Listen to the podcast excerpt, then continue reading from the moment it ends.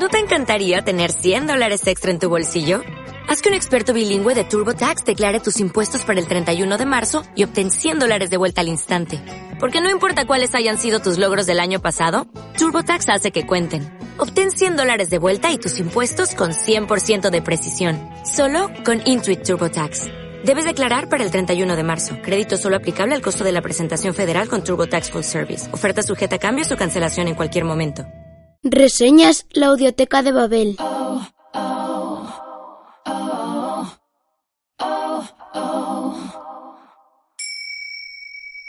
Fragmento de Sacerdotas. La mujer en las diferentes liturgias y religiones. De Yolanda Alba. Editado por Editorial Almuzara. Capítulo 3. La religión en manos de las mujeres.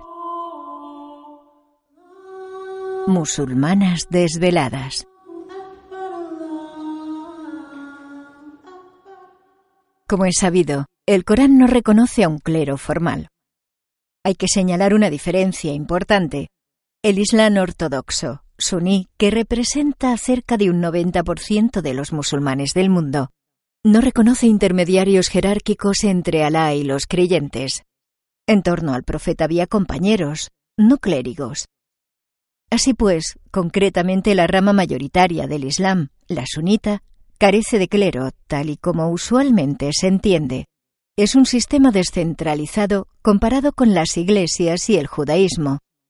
Imán puede ser cualquier persona que conozca bien el ritual del rezo comunitario, el azalá o salat, donde preside la oración, situándose delante de los demás fieles en la mezquita, y es la comunidad quien la designa.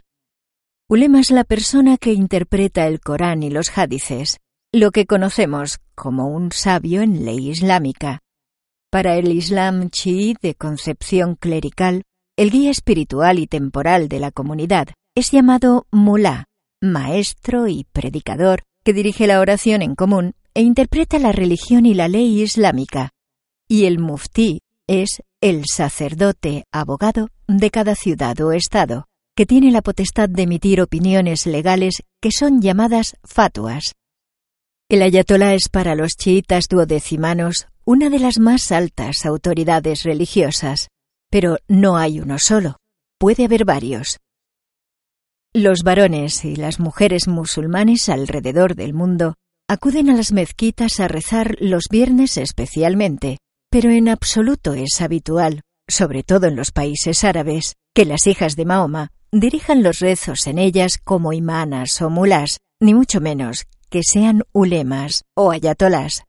Y ello a pesar del combate intenso y largo llevado a cabo por muchas piadosas creyentes en la fe de Alá, de profesiones variadas y hasta políticas e intelectuales feministas que han ido y siguen yendo a contracorriente del dogma, que pretenden y desean una reforma ilustrada de su religión, como veremos en el capítulo concerniente al Islam.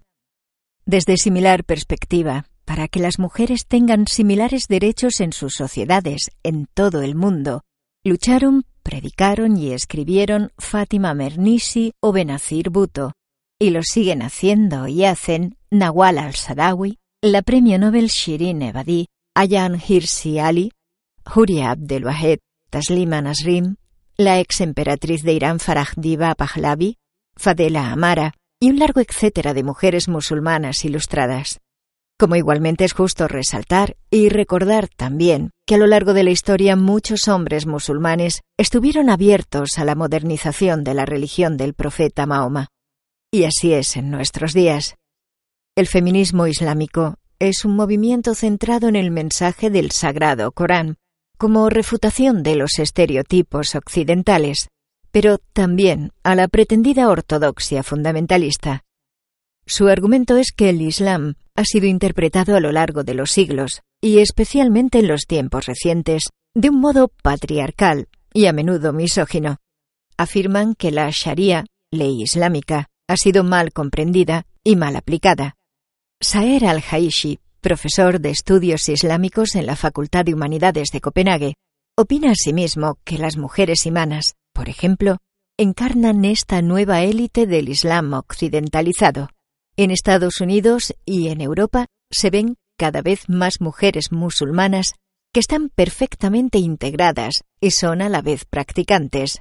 Molestan igualmente a los islamófobos y a los radicales porque dan una nueva visión de la identidad musulmana.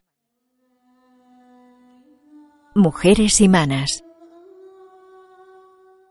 Aunque la existencia de mezquitas con mujeres imanes no es infrecuente en China desde 1820, ni en Estados Unidos, Sudáfrica, Canadá, Bélgica y Alemania, recordemos que solo el 13% de los musulmanes del mundo es árabe, en 2016 fue noticia de muchas agencias de prensa la inauguración de una mezquita en la capital danesa.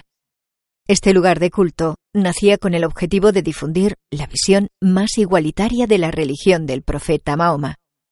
Es preciso recordar que en Dinamarca vive una comunidad musulmana estimada en cerca de 270.000 personas, procedentes de Turquía, Irak, Líbano, Siria y Pakistán. La mezquita Mariam, situada en una calle céntrica y comercial de Copenhague, es la primera en Escandinavia que solo cuenta con mujeres imanas, aunque no es una mezquita solo para mujeres.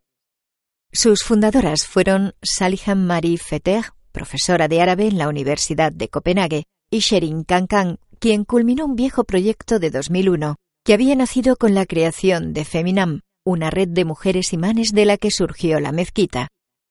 Ella había fundado ese año Forum Musulmanes Críticos, la primera organización islámica danesa que incluía mujeres. Sherin Kankan, de 43 años, hija de un refugiado político sirio musulmán, es la primera mujer imán de Dinamarca. A los 19 años descubrió el sufismo, se convirtió y viajó a Egipto y Siria para estudiar la religión musulmana. Socióloga especializada en el Islam y máster en Sociología de las Religiones y Filosofía de la Universidad de Copenhague, busca sobre todo difundir los valores islámicos progresistas, incluido el feminismo islámico, que supone también una vuelta a las raíces declara. En 2002 dimitió del Partido Social Liberal danés tras negarse a firmar una resolución condenando la Sharia.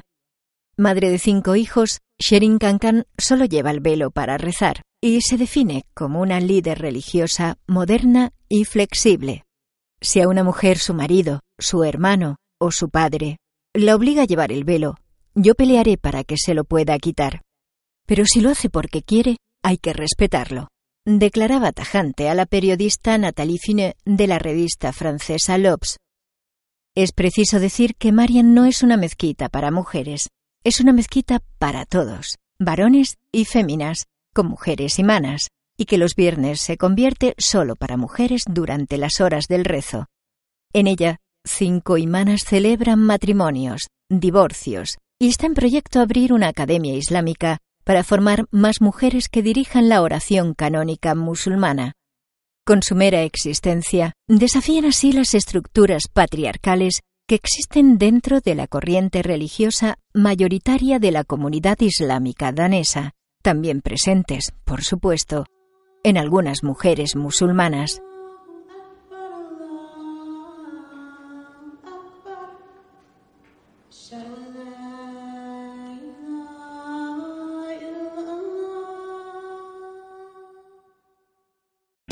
O'Reilly Auto Parts puede ayudarte a encontrar un taller mecánico cerca de ti. Para más información, llama a tu tienda O'Reilly Auto Parts o visita oreillyauto.com.